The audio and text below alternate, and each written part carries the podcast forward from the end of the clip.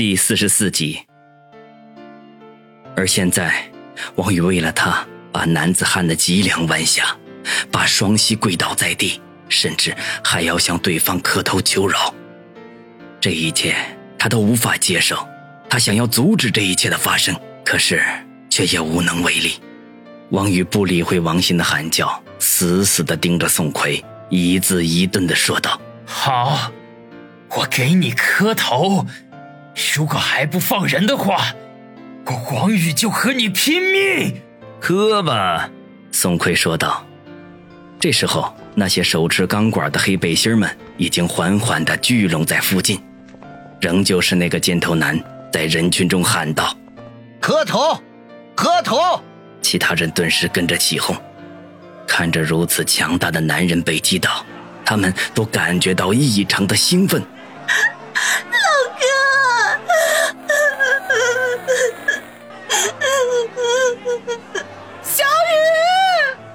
吵闹的喊叫声中，王鑫和方鑫哭着喊道：“都他妈的消停点！”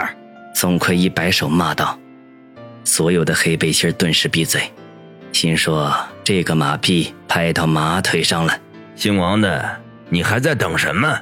宋奎冷冷地说道。王宇第一个头磕下，发出沉重的闷响。宋少，求你放了他们，还不够。宋奎毫不留情的说道。王宇第二个头磕下，闷响比先前更大一些，他的额头已经流出了鲜血来。宋少。是我不对，我不该得罪你，求你放过他们。抬起头，宋奎面无表情的说道。王宇缓缓的仰起头，额头上流下的鲜血使他看上去有些狰狞。你不是说打人就要打脸吗？啊，今天呢，我也享受一下这种滋味宋奎扬起手来，噼里啪啦，一口气打了五六个耳光。直到王宇的脸彻底的肿了起来。现在可以放人了吗？王宇吐了一口浓血，声音嘶哑的问道：“ 磕两个头就想让我放人？你是不是脑袋被驴踢了？”宋奎忽然大笑起来：“你还想要怎么样？”王宇眼中的怒火再度燃烧起来：“尼玛！”老子心里头的火消了，可是下面的火还没消呢。宋奎转头扫了一眼王鑫和方心，脸上闪过一丝坏笑。我对小孩没啥兴趣，这样吧，让我跟这个美女大姐打一炮，嘿嘿，我们之间的事情就一笔勾销。宋胖子，你敢！王宇暴怒，忽然从地上一跃而起，向宋奎扑去。可惜的是，先前的一场大战已经让他透支了体力，周围又全都是宋奎的人，身形刚刚抱起，就已经被一群黑背心一拥而上，死死地压在地上，连动都难以动弹。姓王的，不要着急嘛，好戏马上就上演。宋奎一脸的坏笑，对着抓方心的那名壮汉说道：“把这个女的衣服给我扒了。”老子今天要现场表演！众人闻言，脸上都露出异常的兴奋来。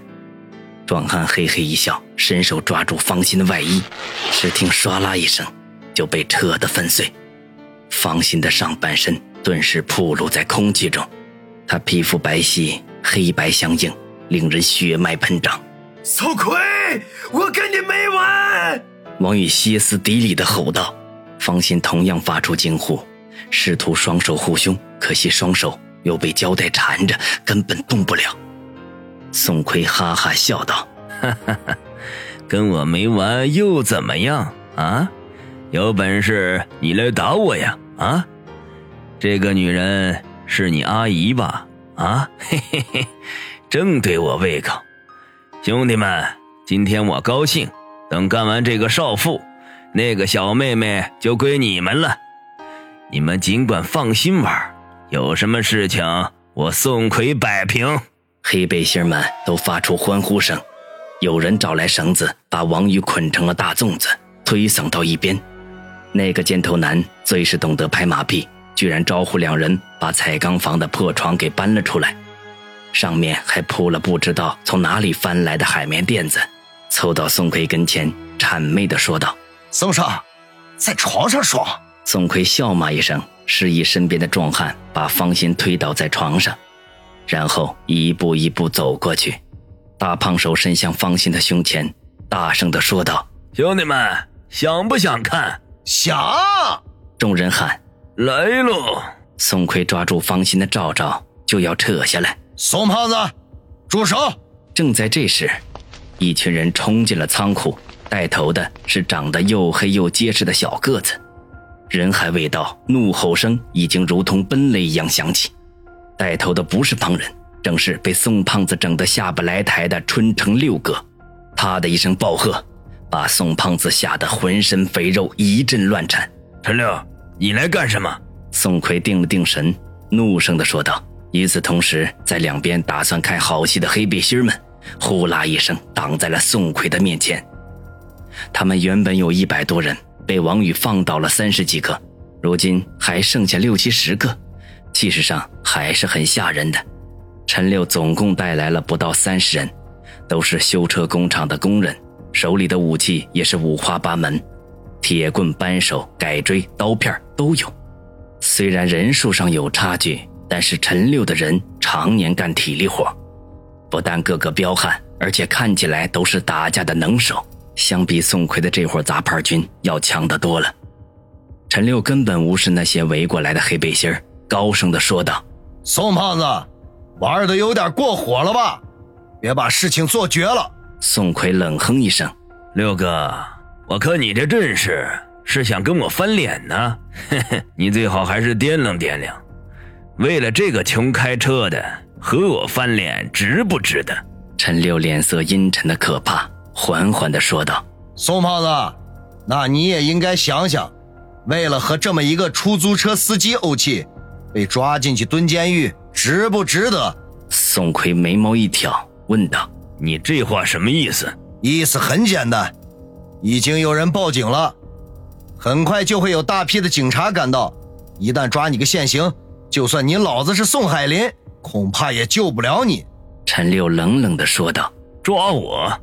你骗谁呢？宋奎压根就不相信。陈六冷笑说道：“宋胖子，春城不是你宋家的天下，想扳倒你老子的人多了去了。你如果不相信我的话，可以打电话问问你的朋友。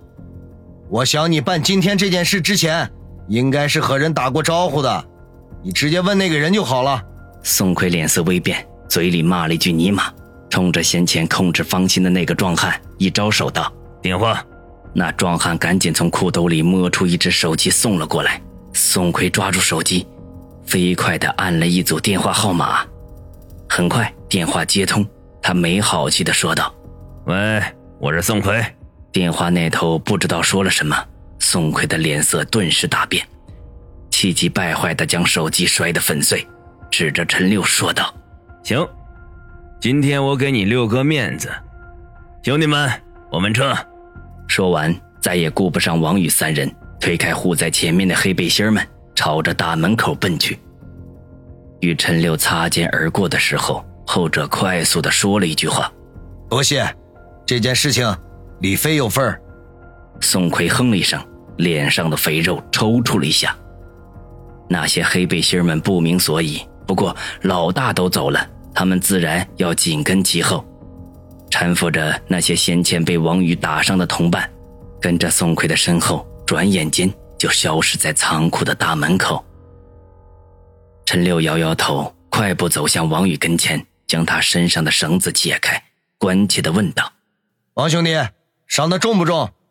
王宇勉强的站起来，然后踉踉跄跄的扑到那张破床边上，将沾满血迹的外套脱下来盖在方心的身上。嘴唇上蠕动了几下，却也没有说出任何话来。